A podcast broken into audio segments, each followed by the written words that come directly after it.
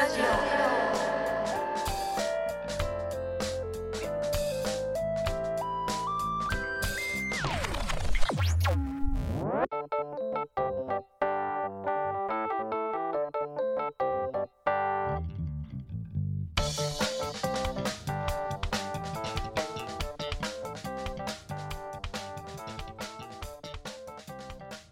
こんにちは。おはようございます。さりげなくラジオです。さりげなくの代表で編集者のかのこです。よろしくお願いします。久しぶりの収録になります。今日は実はスペシャルゲストをお招きしておりまして、早速ご紹介したいと思います。するべきことは何一つの著者のモノホーミーさんです。こんにちは、モノホーミーです。よこんにちは。ありがとうございます。ろしくお願いします。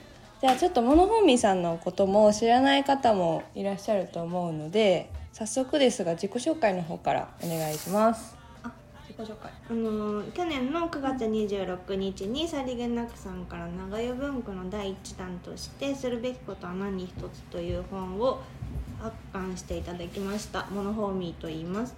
と普段は主に本の総画などのイラストの仕事をしているんですけど自主制作として「貝殻戦話」というシリーズのお話と絵の本を作ってましてでそれがきっかけでさりげなくさんとあのはい。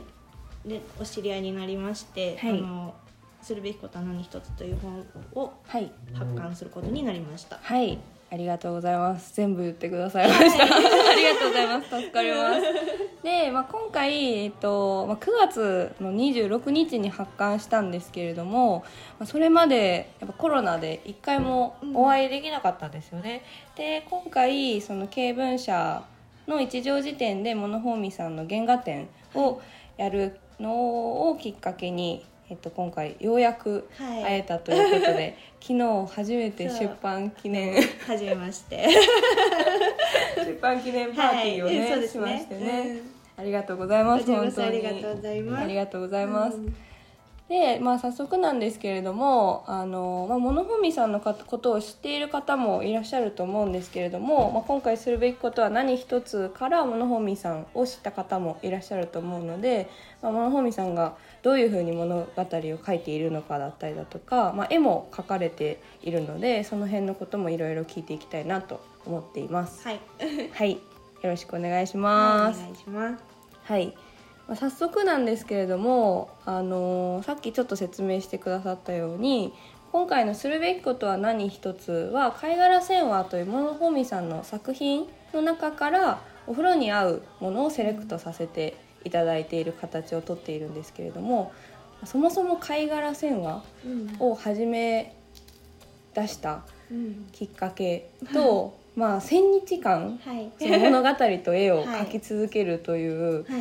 もう凄まじいプロジェクトを どどういうふうな流れでやろうと思ったのかとかをちょっと聞かせてほしいです。わかりました。はいえーとですね、あうんうんの、貝殻戦話というのは、うんうんあの、まあ、絵とお話が入っている。うんうんざっくり言うと、そういう短編集みたいなものなんですけど。うんうんちょっとその普通はあの、うんお話に対して挿し絵がついてるっていうのが一般的だと思うんですがうん貝殻テーマの作り方は先に絵を描いてうんそれをあのみんな見ていろいろ考える中でお話を作るっていう描き方をしているという特徴があります。うんでこれはあの1日に1つずつ、うんうん。え1個絵を描いてお話を描いて次の日また1個絵を描いてお話を描いてっていうのを1000日間続けたんですけど、あのいきなりこういうことをはじやろうと思って始めて自分からやったわけではなくて、うんうん。あの最初は友人がうんうん。漫画のプロットを考えるのに、うん。あのプロット出しの練習をするでうんうんうん。毎日1個お話を考えるっていうのをやっていて、うんであの私はそれをちょっと大変そうだったから、うんうんうん。あのじゃあ付き合い一緒に頑張ろうねみたいな感じで、うんうんうん。あの付き合いで始めたんです で。しかもその最初はお話を書いていなくて、うんっていうのは自分にお話が書けるということが思わなかったんですね。今まで書こうとしたことはあったんですけど、あのちゃんとこうお話ができたなっていうことがなかったので、うん。向いてないなと思ってたんです、うんでなのであのとりあえず絵を描いたんです1日1個、したらあの、まあ、それで付き合ってると言えるのかみたいな。確かに漫画は絵もお話も描くよなみたいな。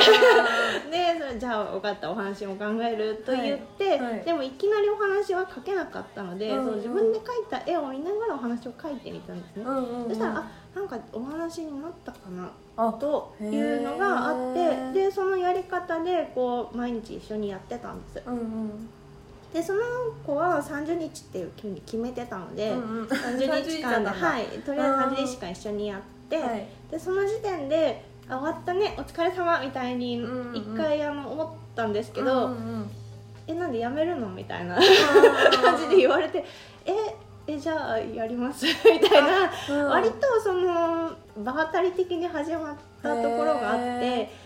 でその時の時点ではまだ貝殻戦話っていう名前は書いていあの名前は付けていなかったんですけど、うんうん。でも制作方法は最初から絵を描いて、うん。絵を見ながらお話を書くっていうのでずっとやっています、統一してるんですね、でその名前を付けるようになったのは、うんうん。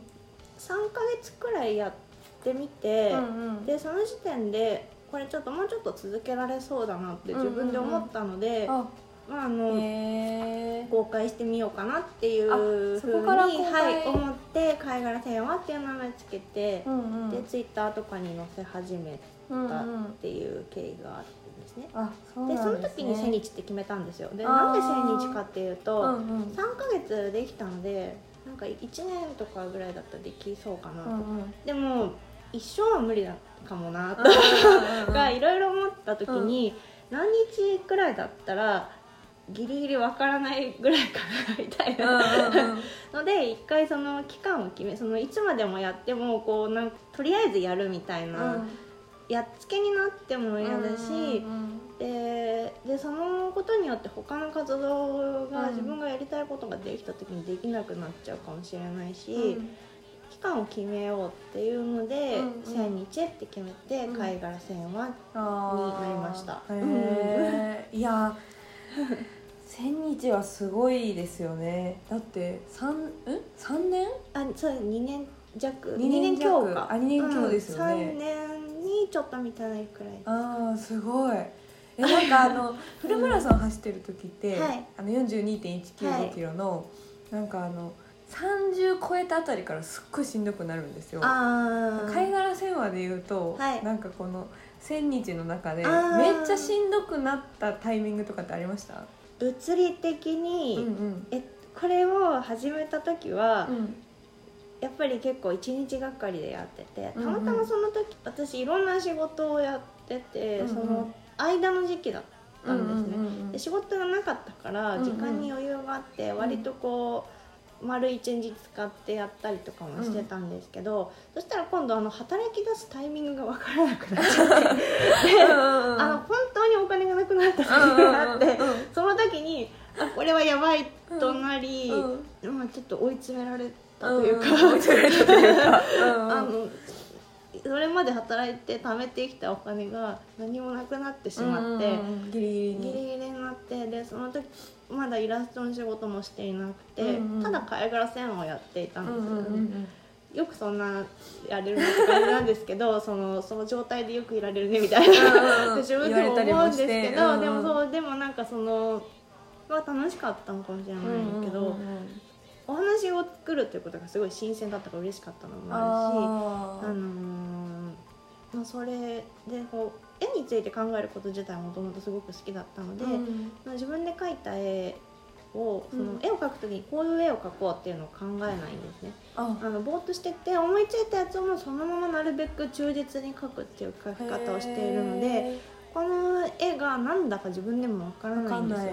でそれをあの分析するみたいなところから始めるんですけど要は貝殻線をやっている限り絵のことを永遠と考え続けられるわけじゃないですか。だからそれも楽しかったっていうのもある、うん。あってそのなんかお金が減っていっても平気だったんですよ。だ だけどうんなくなったらあの家賃払えないっていうそうですよ。であの本当にあこれはやばいと気づき、うんうん。それが一番ちょっと大変だったかもしれないですね。何話ぐらいあでも序盤ですか？2019年の2月に始めてるんですけど、うんうん。2019年の末くらいですかね。60話ぐらい。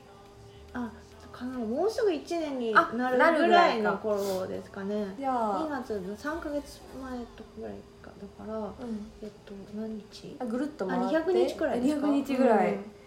へえでその後は比較的に、そのお仕事も始めて時間決めて書き出したっていう感じ？いやえっとまあそのでも仕事と言っても、うんうん。そのほんとりあえず本当に何もなくなってしまったのでうん日雇いのバイトとかをやったりして、うんうんうん。あのいつ何時にどこで仕事をするか分かんないみたいな感じだったからもう隙間の時間で、うんでも夜勤の仕事とかをやって、うんあの夜休憩室でやったりとかやってたんですね。であのやっぱバイト行って帰ってきてちょっとやってちょっとだけ寝て次のバイト行くとかいうのをやってた時期もあって。それでもやめなかったんですね。やめなかったですね。一回決めたらもう絶対っていうタイプですか小野さんは？あいやそんなことはないです。あの、うんうん。というかよくこれ千日もやってるとなんかすごいこうコツコツやるタイプなんだと思われるんですけど、私はそんなにこう、ま、真面目じゃないというかあの小声。えっと例えばあの学校とかで毎日はラジオ体操に行きましょうって言われても一回も行ったことないとか、うんうんそういう人なのであのそんなにこう今まで何か続けるみたいなことはそれほどやってきてないんですけど、これに関しては、うん。その1000日って決めた時に途中で切れたらもうそこで終わりにしようと思ってたんですね。もうじゃあ絶対に終わらそうみたいなの線まで行こうみたいな意気込みもそんなになかったっていうことですか？かそうです。だからあー。1000って決めて1000までいけたら1000で終わり。でもとうん途中でダメになったらもうこれはここのプロジェクトは終了っていう気持ちでやってたので、はい。だからその日にできなかったらもう明日はないうんうんうん。と思うと、やっぱり間の時間でもあ やろうかなみーたいな。あ うん基本的にやっぱり絵を描いて、はい。その絵がなんでこの絵なのかって物語考えるのはい。が結構楽しかったってこと、楽しいですね。ああとはその自分がその日にどんなものを描くかがわからないので、その日描かなかったらそれは見れないじゃないですか。だからなんか寂しいというか今日描く絵がうん。どこかになくなってしまうし、あのその今日思いついてることは今日しか思いつかないうんからうんとかそれから出てくるお話っていうのもないし、うん。そこでこう、うん、寂しいに近いのかなやっぱり。あからやっぱりやりたいなみたいな感じでした。なんか、うんあの書こうと思って、はい。これを書こうと思っては書いてはいないですけど、はい、でもなんか小野さんがその日見たものとか読んだものとか何かしらやっぱ影響を受けてます？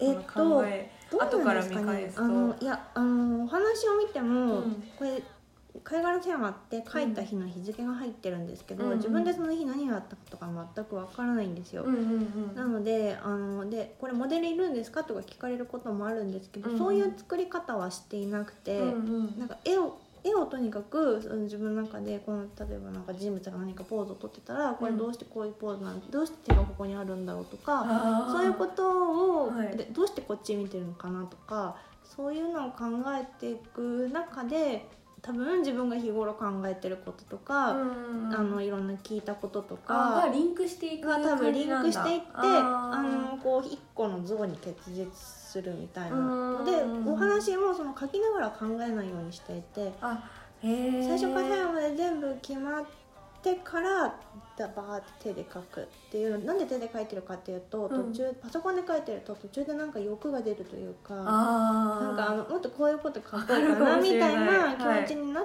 て、あの入れてしまったりするとその最初にその絵を分析したっていうことがなくなっちゃうことがあるんですよ。うんうんなのでそれをしたくなかったっていうのもあってもう決めたらそのまま書く。で本にする時にあのちょっと分かりづらいとか、うんうんうん。接続詞がおかしいとか、うんうん。あの読みにくすぎるみたいなところは直す。うんうんうん。まあ普通に漢字間違ってたりもしますし、うんうんうん。だからそういうのを直して文字起こししてて本にしてるってう感じ。ですん。なるほど、はい。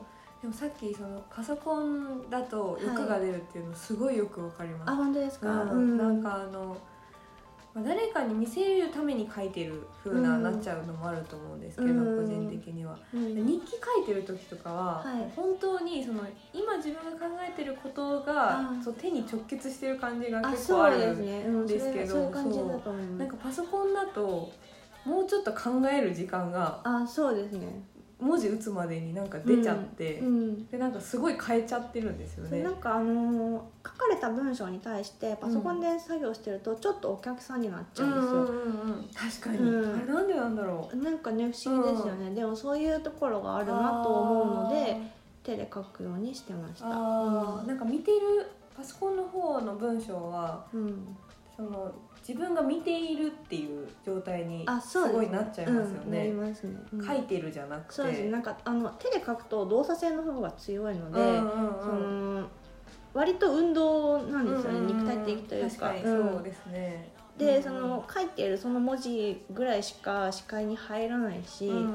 読み返して直したりとかすることはあっても、書きながら見えてるのは今書いてる文字になるじゃないですか、でもパソコンで打ってると割と俯瞰的に見えて、ね客観的に見える分、もっとこういう文章が読みたいみたいな気持ちが入ってくるので、それがいい時もあれば、貝殻製法に関してはその絵を読み解くということがあるので、うん。うんやりたいがために、うん。特に手で書いあっていうのもありど。いや面白い。うんそうだったんだっていう。はいそうなんですよなんかモノホーミーさんのその物語、その、はまあ絵を描いて分はい。析して出てくる物語が結構親和性とか、その民族的なことだったりとか、なんか文化人類学の要素みたいなのが結構出てくるなって感じていて、なんかそれは結構興味がある分野なんですか？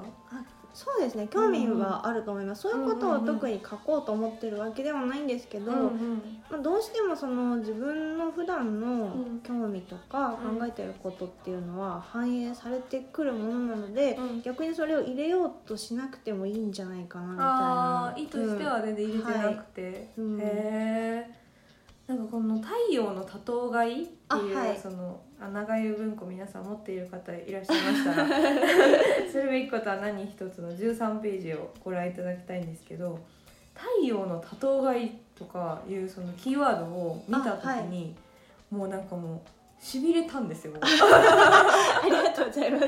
もうめっちゃいいってなって、こういうキーワードとかも、うん。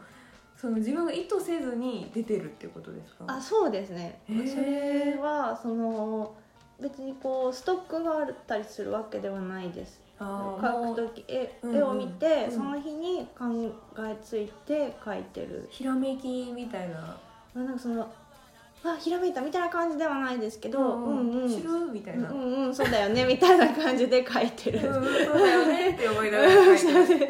えー、面白いな、うん。へえなんかあなんだこうそうだよね分かったみたいな感じで描いてるって感あー。じこういうの思いついたみたいなので描いてるっていうよりは、うんうんうん。なんか納得して描いてるみたいあな感じです、うん。なるほどぐらいの感じ、はいあそうです。うんへえなんかこう絵にうんこういう話を教えてもらってるみたいなうんうんうん。感覚ですかあ、絵に？うん。へえうん。え絵は一発書きですか？絵はですねあのー一発描きというかその最終的には一発描きなんですけど、うんうん。自分で思いついている絵を再現するためうんうにん。何回か描き直しはします。あー。あのー描いてみて、やっぱうまく描けない。うんうんうんうん。その忠実ではないと感じる時があって、なのでそれをこうしかもこう思いついてると言ってもこうバチッと見えてるけれども描いてると薄くなってきたりする時もあるじゃないですか。うん自分のこうでそれをこう引っ張りながらそれになるべく近づけるってういうようにしてるのではい。こう私が思いついた感じになるように整えてしかもそれがこう分かるようになるべく簡略化するというかあの絵が複雑にあの確かになるほど。なりすぎると、うんうん。例えば自分の手癖みたいなのが出すぎると、うんうんうん。そっちの情報の方が強くなってしまってそれがどういう絵なのかというのが分かりづらくなるなと思うんですよ。うんうん。あのーまあ自分普段落書きで描いてるよううん。な癖でそのまんま処理してしまう線とかがあると、その私の癖の方が絵の情報に勝ってしまああ、なんかできるだけ情報が本当にその絵が絵の情報だけにうあなるべくなるように。その図みたいに見えるように全体が見えるように。あ例えばあのーなるほど。なんか手癖が出ると、はい。そこがやっぱり強調されてしまうんですよね。はいはい。であの絵の全体が見えないくなってしまうのででも私のその考えてることとしては例えばここだけに注目してほしいとかじゃなくて全体のからその情報を得たいというのがあるのでああ面白い。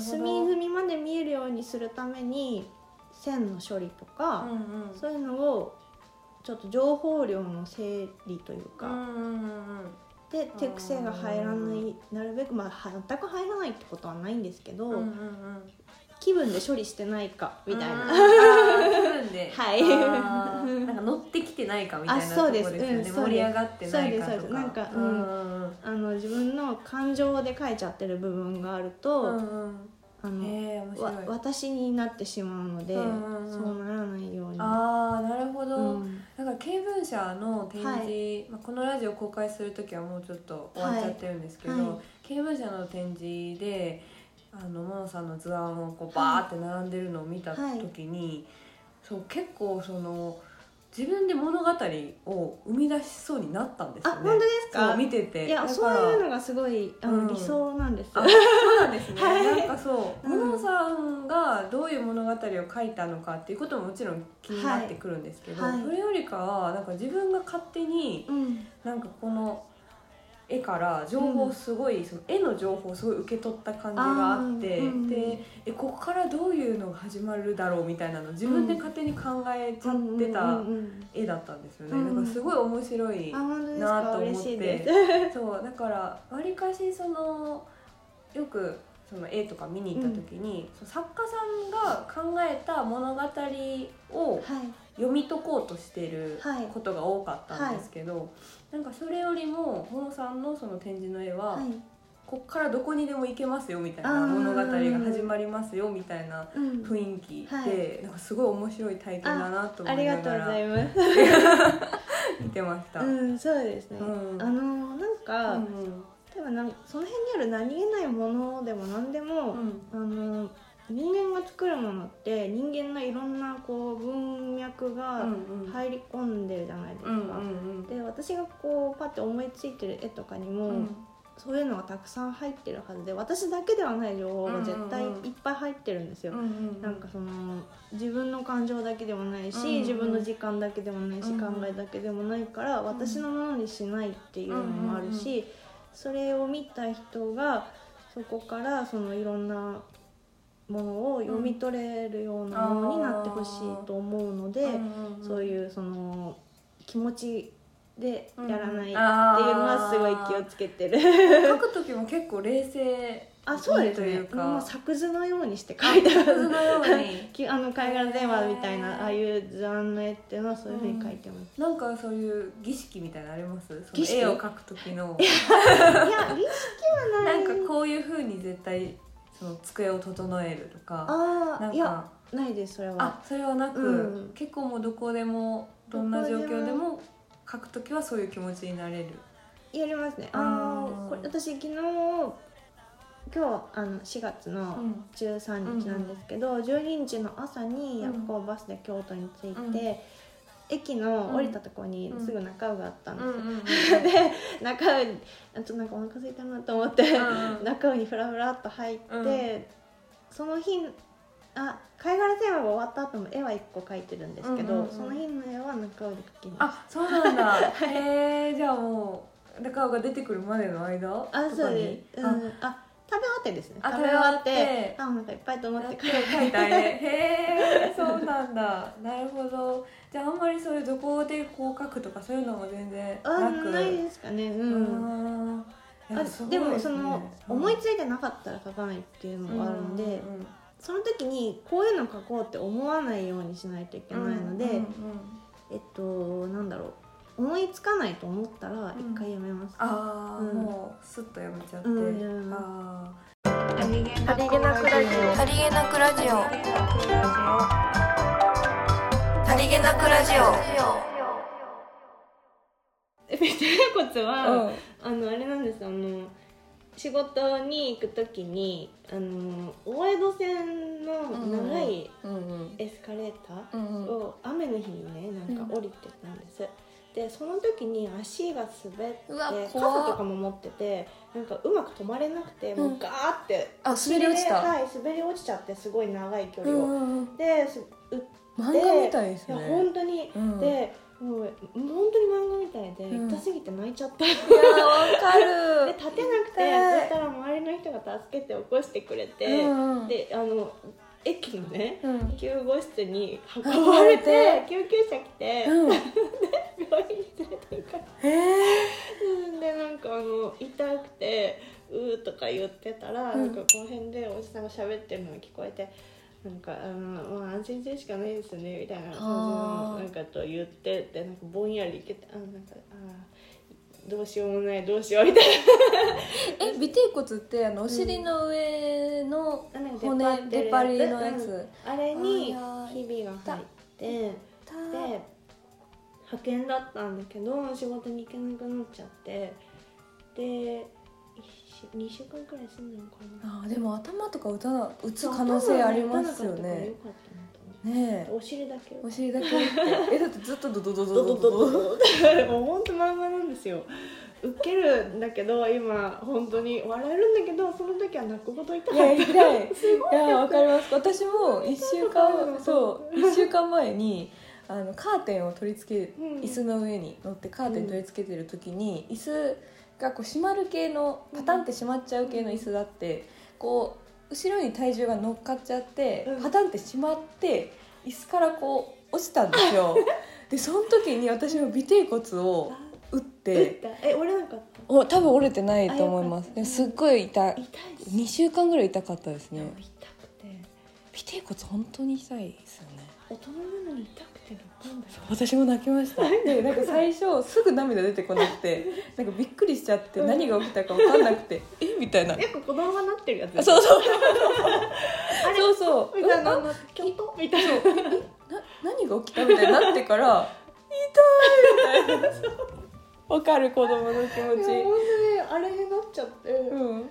いやーすごい。電車のとこは恥ずかしいし余計ですよねああよかった。よかった。たい。やでも面白い。ちょっと笑える話。笑える話をと取っております。うんそうそう長屋文庫するべきことは何一つには今回モノさんの絵は一切出てこないうん。形式を一緒に話して選んだので、はい。ね、絵の方もぜひ気になる方はね もうこれを公開する時にはやってないですけどそうですね。けどまあサイトとか、はい。インスタとかでねインスタの絵を見れますもんね、うんそうですね。あとは貝殻線話をねぜひ。そうですね。ありがとうございます。貝殻線話をね、はい。ぜひ読んでいただきたいなと思います。ちょっと盛り上がってきてるんですけれども今からモノさんは刑務所に在労しますので。はい。じゃあまた、えっと、次回あの小野さんをお招きしてもう少し絵のことについてだったり物語についてだったり、まあ、ハマっていることとかいうこととかも聞いていきたいなと思います。じゃあ第1回今日はありがとうございました。さようなら。